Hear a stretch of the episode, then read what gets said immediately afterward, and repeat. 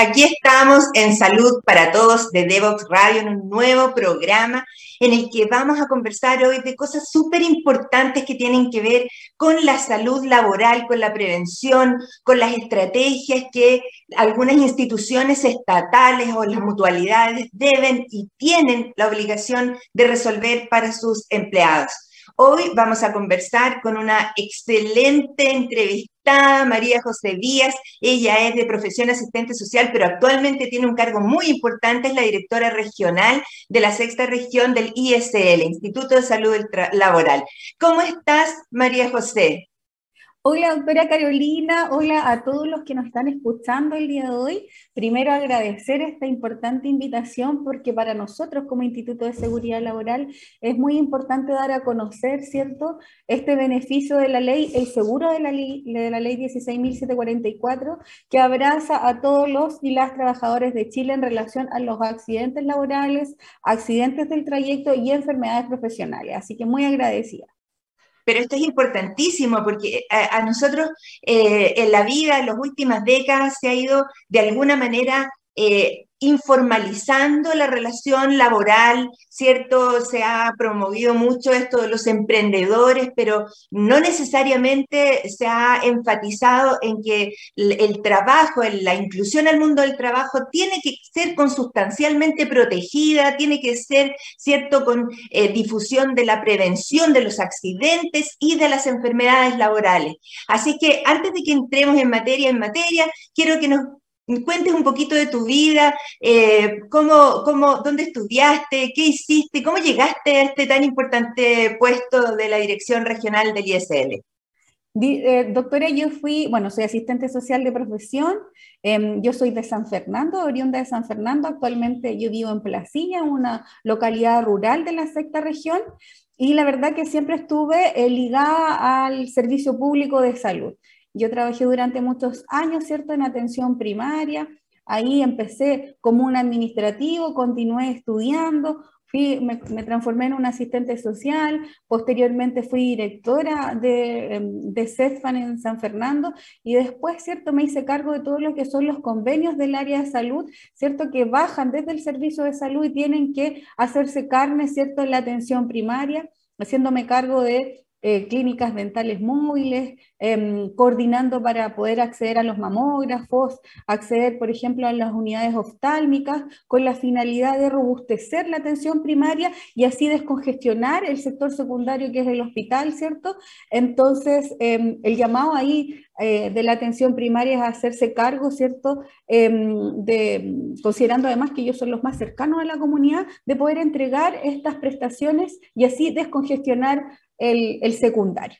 Posterior a eso, doctora, seguí capacitándome, yo estudié afuera, ¿cierto? Yo, yo me capacité en distintas áreas, pero sobre todo en salud, en migraciones, también harto de familia, y por ahí unos postítulos, unos magísteres. Y finalmente, doctora, este año 2022 em, me convocan a este importante desafío y tan desconocido desafío, ¿cierto? Que es poder abordar y trabajar la 16.744, que es esta ley, ¿cierto? De los accidentes del trabajo, que es muy desconocida, a pesar, ¿cierto? Que es del año 68 y que nace y que surge y el espíritu de esta, de esta ley, ¿cierto? Es abrazar a los trabajadores y trabajadoras de Chile.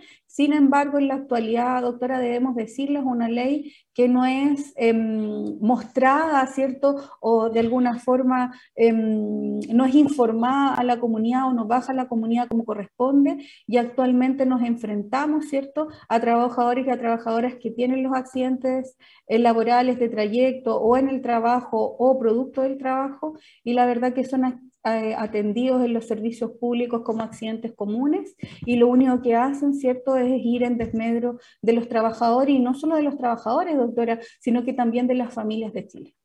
Claro, y además eh, en esto hagamos al, tiro algunas diferencias. Tú hablabas de la atención primaria de salud, ¿cierto? Cómo esto tiene que colaborar a darle la mejor atención primaria al, al paciente accidentado, al trabajador accidentado. Pero cuéntanos cómo es la dependencia, porque la atención primaria de salud depende del Ministerio de Salud y ustedes dependen del Ministerio del Trabajo. ¿O me equivoco?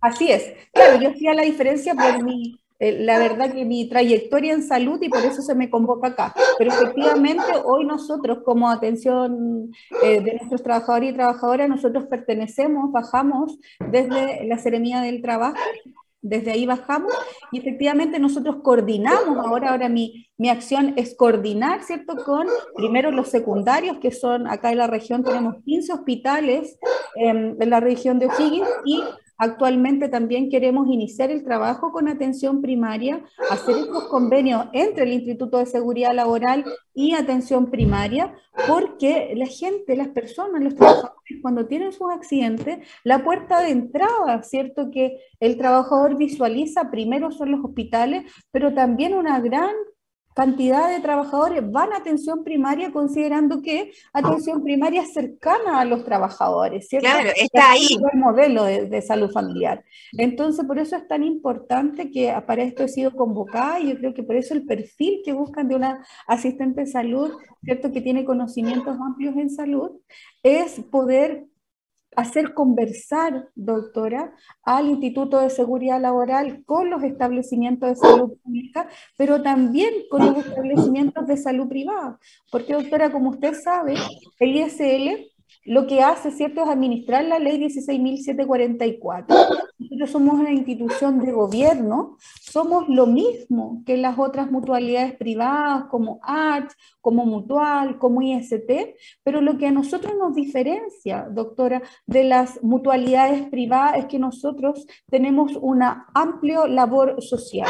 Nosotros no buscamos darle más ni menos a un, a un trabajador, sino que buscamos darle lo que le corresponde al trabajador, lo justo.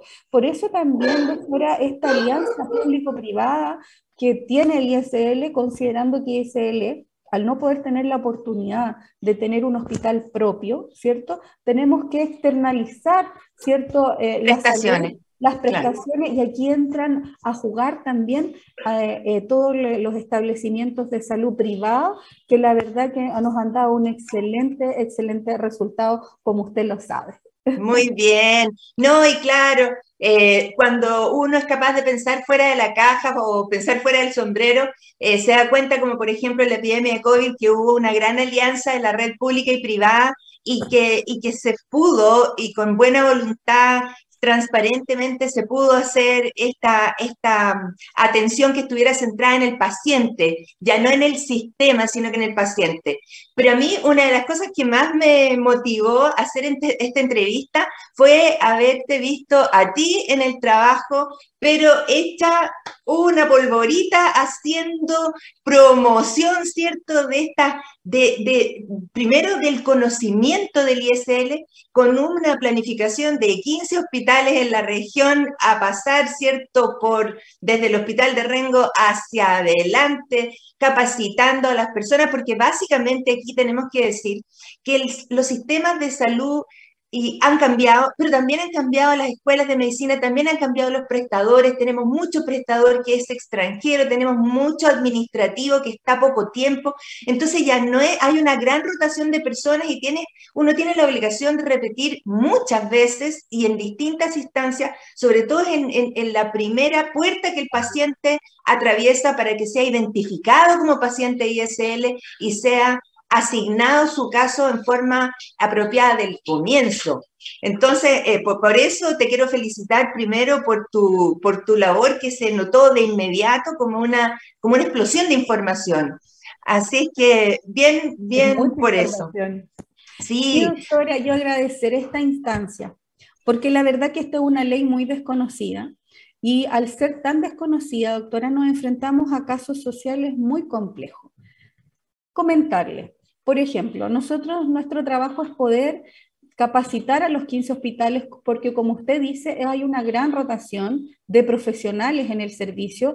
Hay profesionales que son extranjeros, que son muchos en los hospitales, y la verdad que no existe una capacitación, ¿cierto? Sistemática. sistemática. Entonces, ¿qué es lo que pasa? Llegan nuestros trabajadores accidentados a los centros de salud, ¿cierto? Y los médicos o los equipos de salud Em, los atienden como si fuera un accidente común. Y al ser un accidente común, doctora, ellos van a listas de espera. Si tuviera que acceder, por ejemplo, ese trabajador a una cirugía, si tuviera que acceder a una ayuda técnica, si tuviera que acceder a rehabilitación, si tuviera que acceder, por ejemplo, a medicamentos de alto costo, a traslados, la verdad que eso va a una lista de espera y lo único que hace, ¿cierto?, es aumentar esta, esta, mm, esta carga asistencial que tienen los, los hospitales y, por supuesto, todo esto con carga FONASA. Entonces, por eso para nosotros es tan importante que los hospitales, los sensibilizar aquí, sobre todo a los médicos, doctora, esta ley, que la sepan al dedillo, cosa que ellos sepan identificar a un trabajador accidentado cuando llegue a nuestros centros asistenciales secundarios o primarios, y ellos puedan decir, ah, este trabajador es ISL, o este trabajador es ART, o este trabajador es mutual, y lo que hace ahí las mutualidades es activar, ¿cierto?, el beneficio y darle al trabajador y entregarle al trabajador el servicio como corresponde, la salud como corresponde en los tiempos que corresponde. Por ejemplo, doctora, el día, nosotros tuvimos un día martes en el Hospital de Rengo capacitando a la totalidad de los equipos y el día jueves, doctora, para que la gente nos entienda con ejemplos más concretos, hubo un trabajador, un camionero que venía en ruta 25 años, el camión empieza, ¿cierto?, a botar, em, a humear, él se orilla, se baja de, de, su camión, abre el lugar donde está humeando, que era el agua, y lo quemó por completo. ¿cierto? Saltó el agua y lo quemó por completo. Este trabajador estaba más cerca del hospital de Rengo, se dirige al hospital de Rengo, lo, lo traslada, ¿cierto? Entra al hospital de Renco y la enfermera le preguntaba a qué mutualidad él pertenecía, porque de inmediato él dijo que venía en ruta, ¿cierto? Entonces era un trabajador. Y, la doctora y la enfermera le preguntaba, ¿usted es ISL? Pero ellos, los trabajadores, no identifican, no, saben lo que es ISL. Entonces él decía, no, si yo soy FONASA, soy FONASA, que no tiene nada que ver, la, ¿cierto? Lo que es FONASA a lo que, a lo que es el seguro.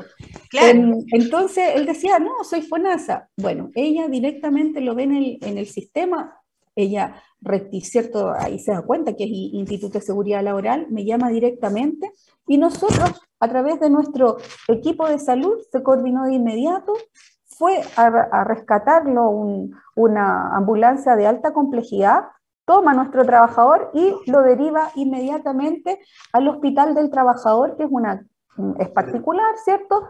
Y el trabajador está teniendo todas sus em, atenciones, ¿cierto? En el tiempo preciso con los expertos, porque sabemos que el hospital del trabajador, ¿cierto? Tiene una expertise en quemados y el trabajador ya sabemos y estamos con la plena conciencia y la tranquilidad que fue atendido en los tiempos que corresponde, por los profesionales que corresponden, con la expertise que corresponde. Esa es perfecto, la perfecto. Aquí tenemos que aclarar que las personas eventualmente pueden tener doble previsión, por ejemplo, si una persona se quiere, voy a, voy a hacer un ejemplo bien, bien drástico, si una trabajadora es temporera y sufre un accidente en el momento de su faena, su accidente en la gravedad que sea y el tiempo que le tome la rehabilitación va a estar a cargo de esta, eh, de esta, de institución, de esta ley.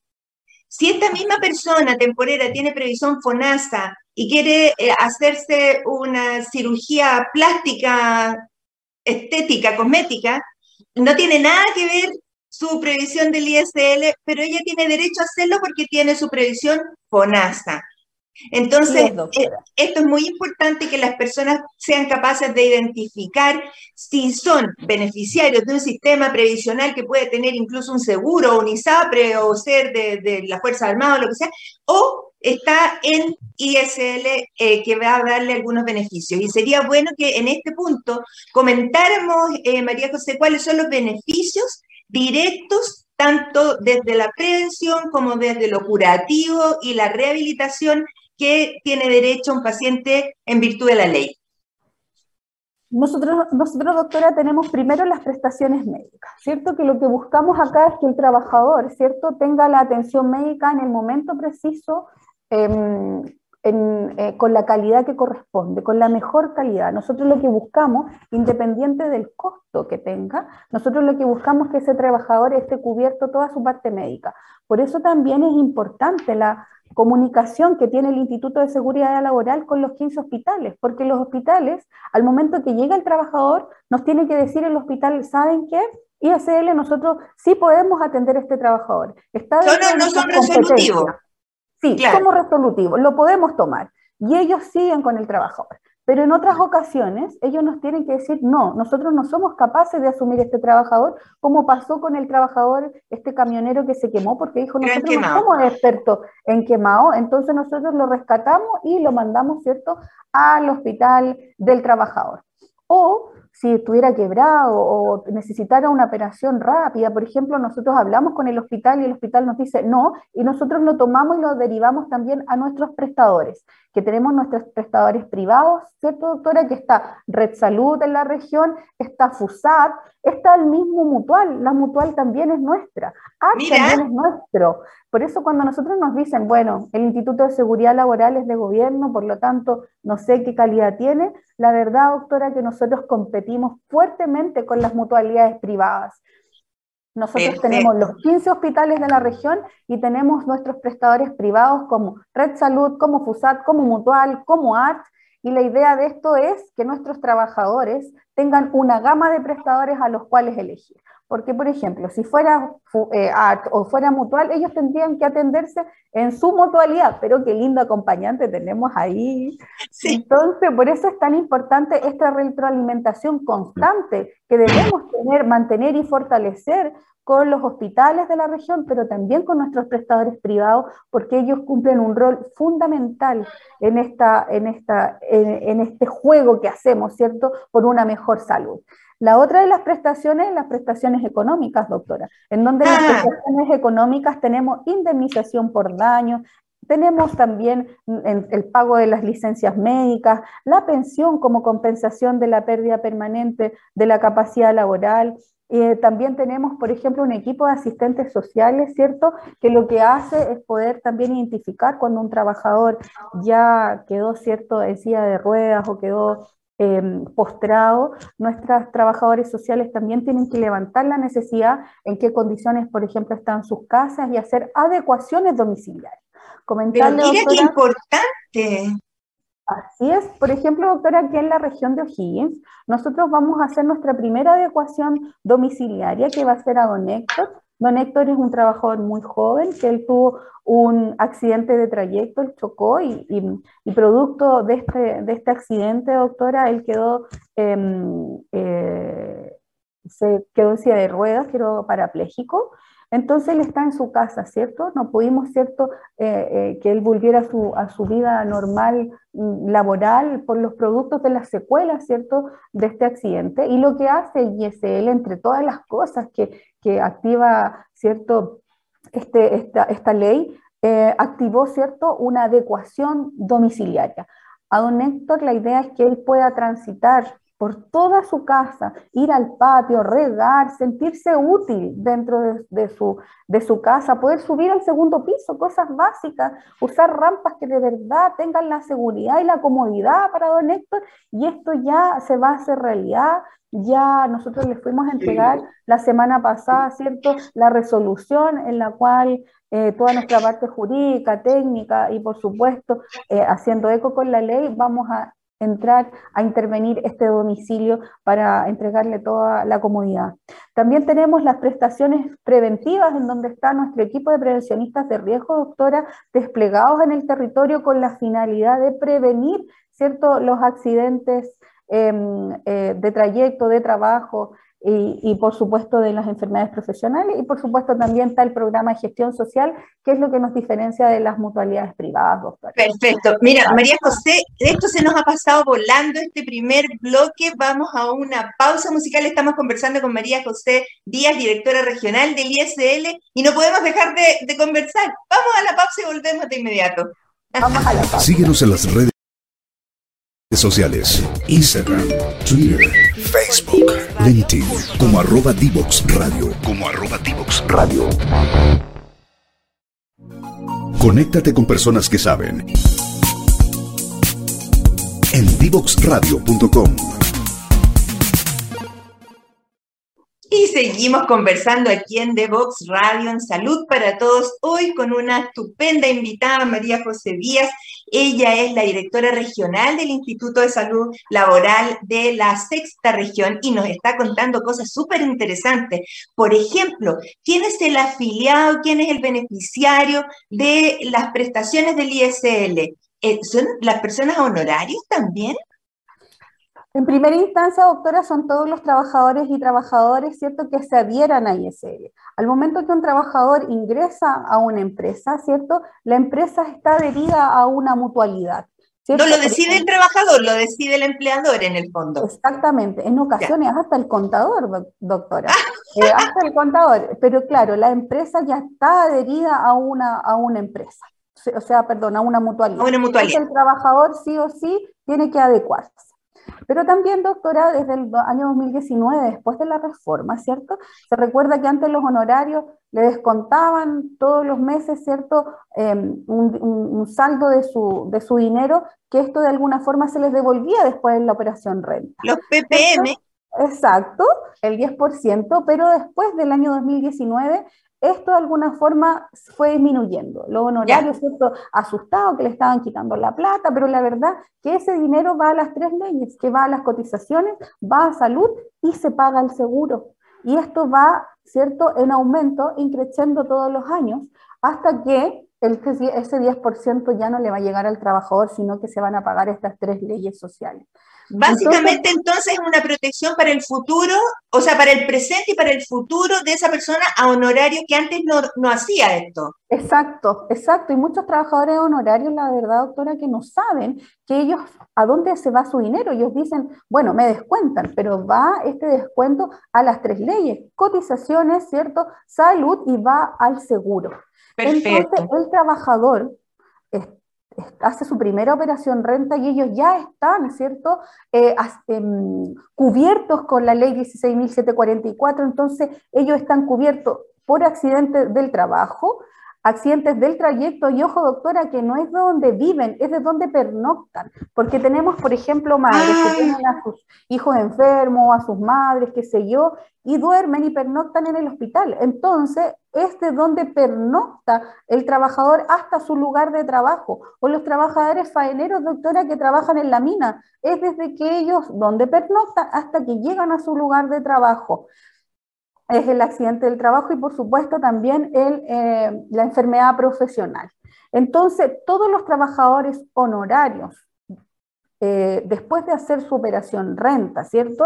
Y tienen que tener algunos, algunos eh, condicionantes, ¿cierto? primero que la paguen. Primero que la paguen, en qué porcentaje también, doctora, ellos están cubiertos. Por ejemplo, un ejemplo, doctor, el otro día yo fui a capacitar a los trabajadores eh, honorarios, porque yo entro a los honorarios, voy a las 33 municipalidades de la región, doctora, cosa que se sepa. Pero rockstar completa la María. A las 33 municipalidades ya voy en 11, creo. Y bueno, contarle, doctora, que fui a la de Pumanque, que le mando un saludo al alcalde de Pumanque, y la, secretaria estuvo en, en esta conversación informal y me dice, María José, yo estuve saliendo de mi casa, yo uso tacos, ¿cierto? Y salí, me caí y me quebré una pierna. Yo no tenía idea de esto, me pagué absolutamente todo, lo que era la cirugía, me pagué la rehabilitación, las ayudas técnicas, la licencia, gracias a Dios, el, alcalde eh, me canceló igual, porque aquí entramos como en la, en la voluntad de los alcaldes, pero la verdad que yo me reí y dije, pucha, qué rabia, porque esto hubiese sido todo a cargo del ISL, porque usted es una trabajadora honoraria, ¿cierto? Que hace su descuento y usted hubiese tenido acceso a todos estos...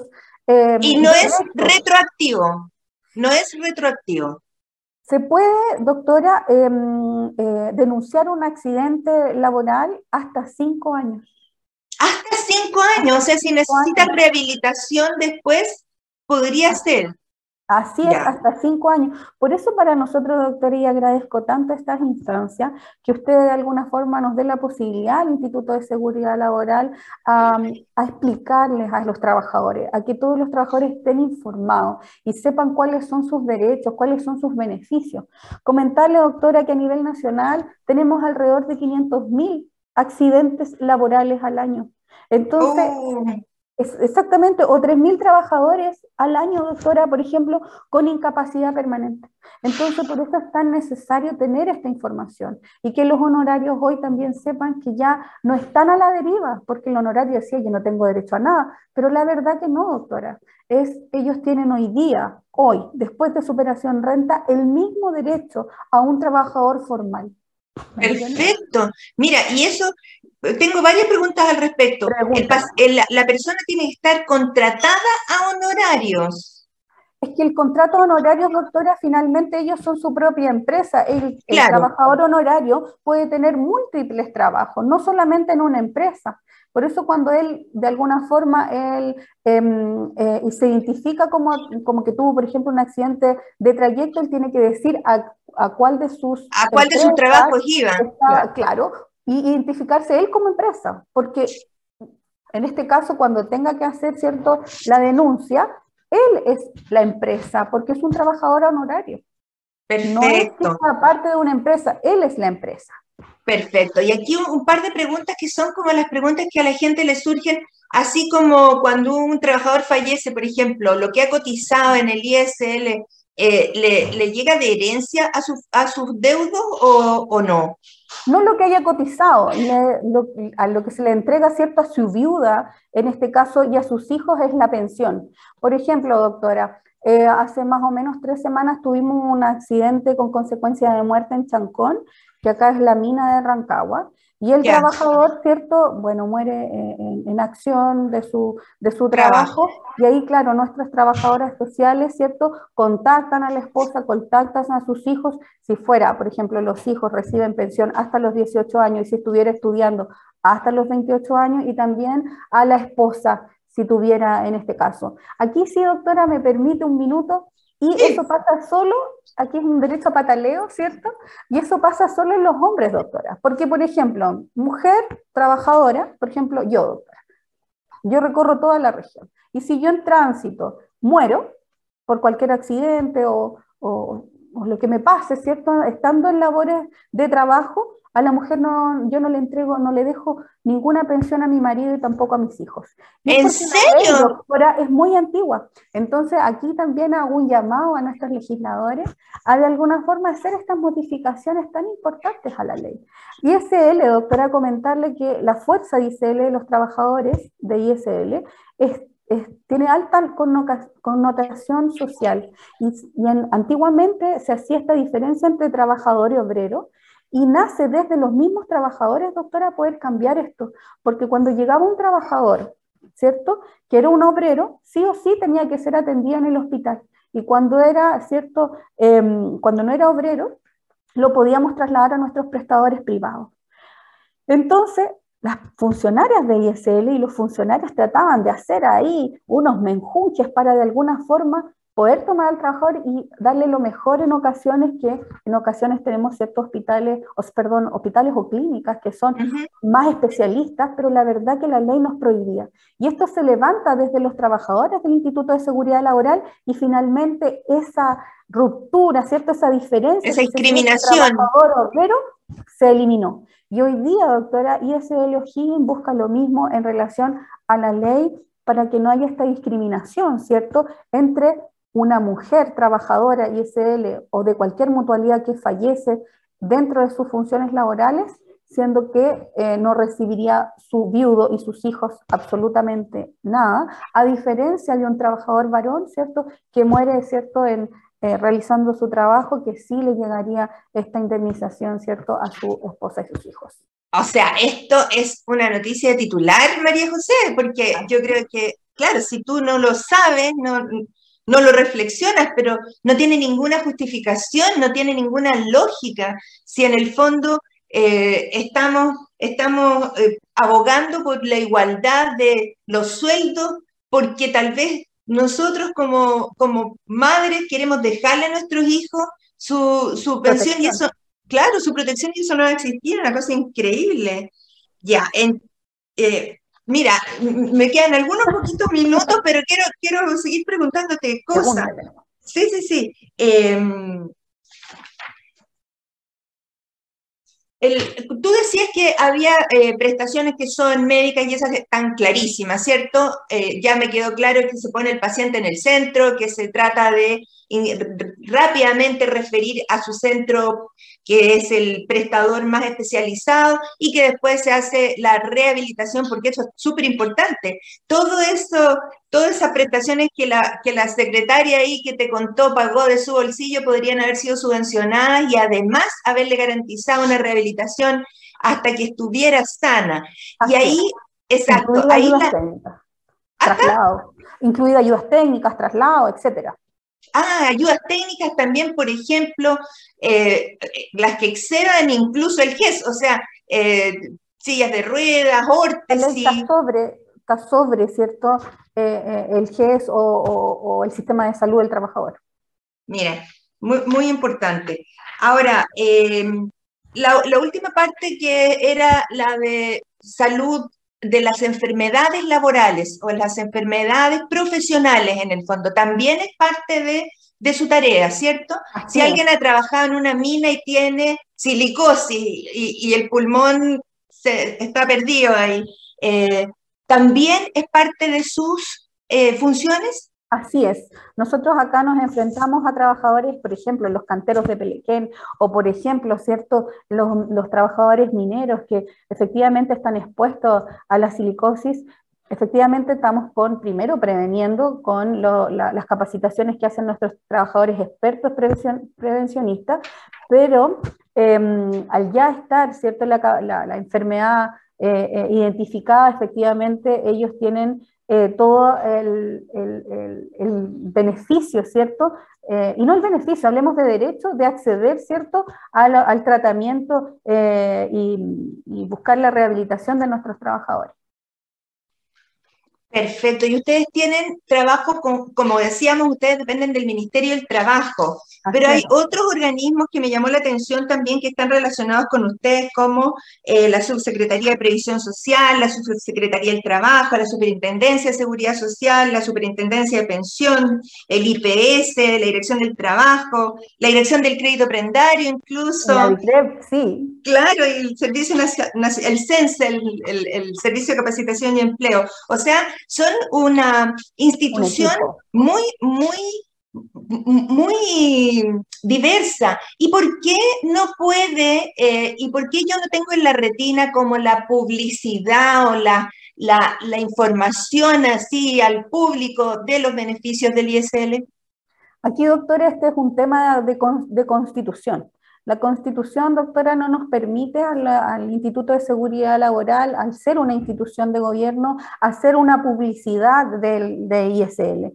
A lo que nosotros nos permite, ¿cierto?, es poder informar a la comunidad eh, o capacitar a la comunidad, pero nosotros no podemos hacer una publicidad en un medio de comunicación o no podemos andar, por ejemplo, con nuestros vehículos ploteados o no puede salir, no sé, un, una persona, ¿cierto? Famosa, incorpóreo. Nosotros no podemos hacer eso. Nosotros se nos permiten nuestras chaquetas, que aquí muestra nuestro logo, y nuestros pendones, pero más que eso no. Por eso nuestro trabajo es un trabajo em, más desde los territorios. Tenemos que tomarnos nuestras comunidades. A diferencia, ¿cierto?, de las mutualidades privadas, que efectivamente la Constitución sí eh, les permite, lo lo dispone así. Entonces, por eso para nosotros valorizamos tanto estas instancias, doctora, y aquí relevo su figura, de poder de alguna forma informar a la comunidad, informar a los trabajadores y trabajadoras de Chile.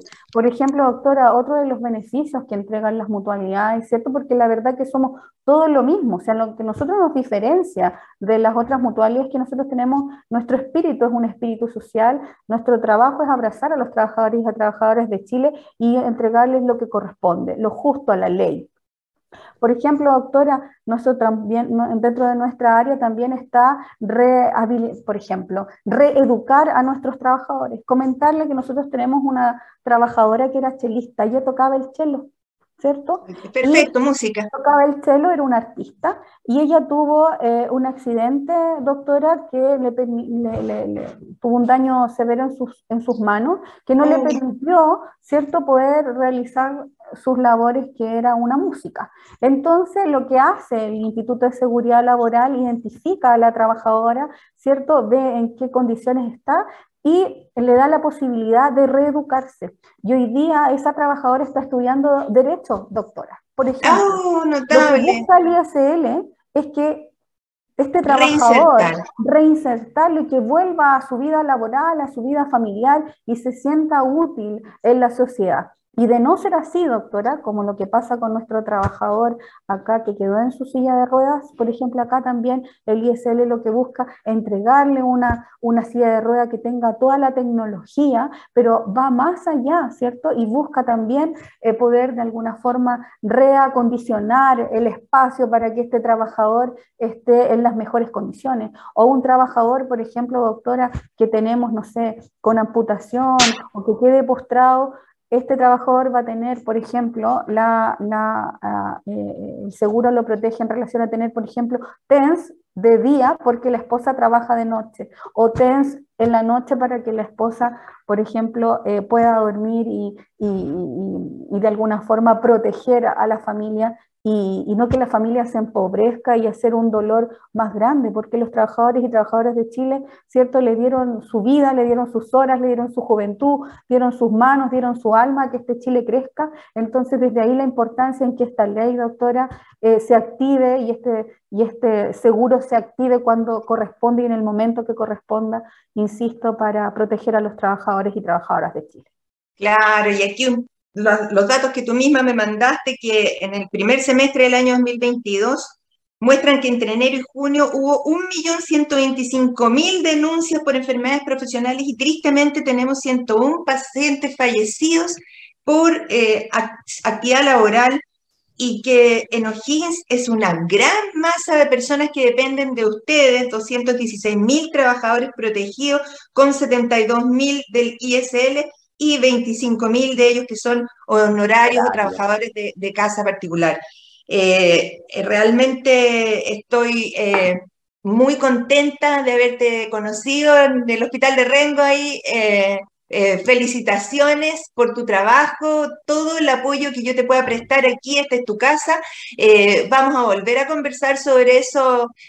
yo creo que a más de un legislador le va a interesar muchísimo esta situación tan injusta y discriminatoria de que una trabajadora no le pueda dejar su pensión a su, a su viudo o a su, eh, o a su hijo. Eh, estoy impactada con eso.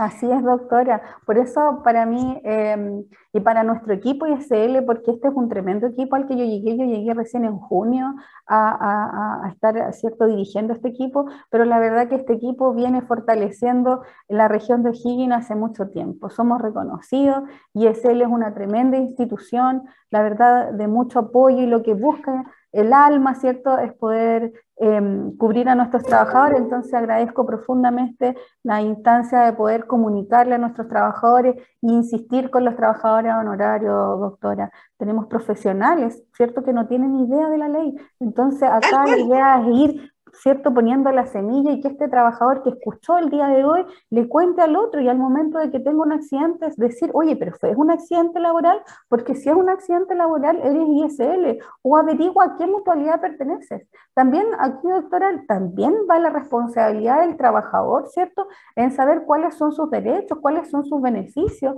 y mm, al momento de tener un accidente para que eh, sepa perfectamente a quién dirigirse y dónde dirigirse. Perfecto, María José, me despido de ti.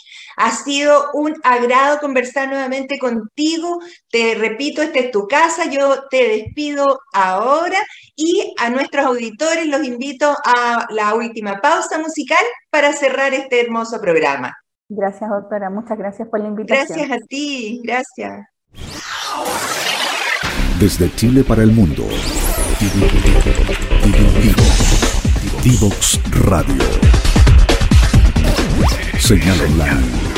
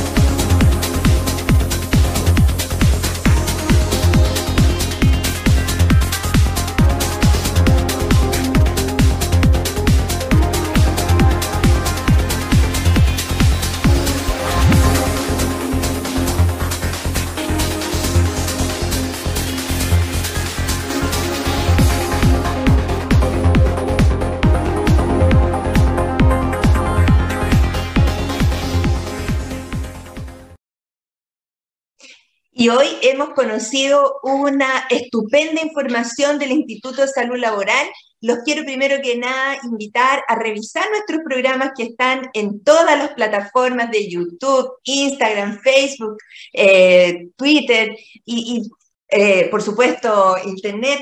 Eh, quiero solo repasar los conceptos importantes que tratamos hoy día. ¿Cuáles son las prestaciones preventivas que hace el Instituto de Salud Laboral? Asesoría en materia de riesgos, porque la gracia no es atender a la gente que se accidenta, sino que evitar que se accidenten. Eh, exámenes ocupacionales a los trabajadores, muestras de sangre, exámenes del sitio de trabajo para poder adecuarlos, evaluar las necesidades de capacitación que tienen y las prestaciones médicas que incluyen atención médica, quirúrgica, hospitalización, medicamentos, prótesis, rehabilitación, gastos de traslado e incluso el acomodo de su casa si quedó con algún de secuela funcional. Hoy hemos contribuido nuevamente en este querido programa Salud para Todos a un poquito más de cultura en bienestar y salud. Que estén todos bien. Nos vemos en el próximo programa. Chao, chao.